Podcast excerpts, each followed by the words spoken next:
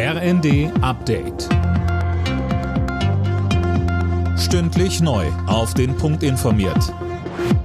Ich bin Philipp Rösler. Guten Tag. Seit heute Morgen kommt kein russisches Gas mehr nach Deutschland. Grund dafür sind die Wartungsarbeiten an der Pipeline Nord Stream 1. Befürchtet wird, dass der Zustand länger als die veranschlagten zehn Tage dauert und die Speicher vor dem Winter nicht mehr gefüllt werden können. Vor dem Hintergrund wird auch immer wieder gefordert, die letzten drei Atomkraftwerke länger laufen zu lassen. Der Chef der Bundesnetzagentur Müller sagte dazu im ZDF. Deutschland hat ein Gasproblem, ein Wärmeproblem. Gas wird einmal als Grundstoff eingesetzt in der Industrie. Da helfen uns Atomkraftwerke gar nichts.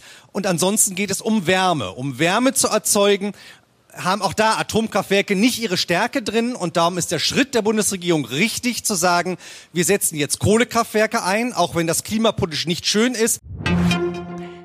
Die russische Armee hat eine Angriffswelle in der Ostukraine gestartet. Unter anderem steht die Stadt Kharkiv unter Dauerbeschuss, meldet das ukrainische Militär. Die Ukraine selbst hat unterdessen eine Offensive im Süden angekündigt, um besetzte Gebiete zurückzuerobern.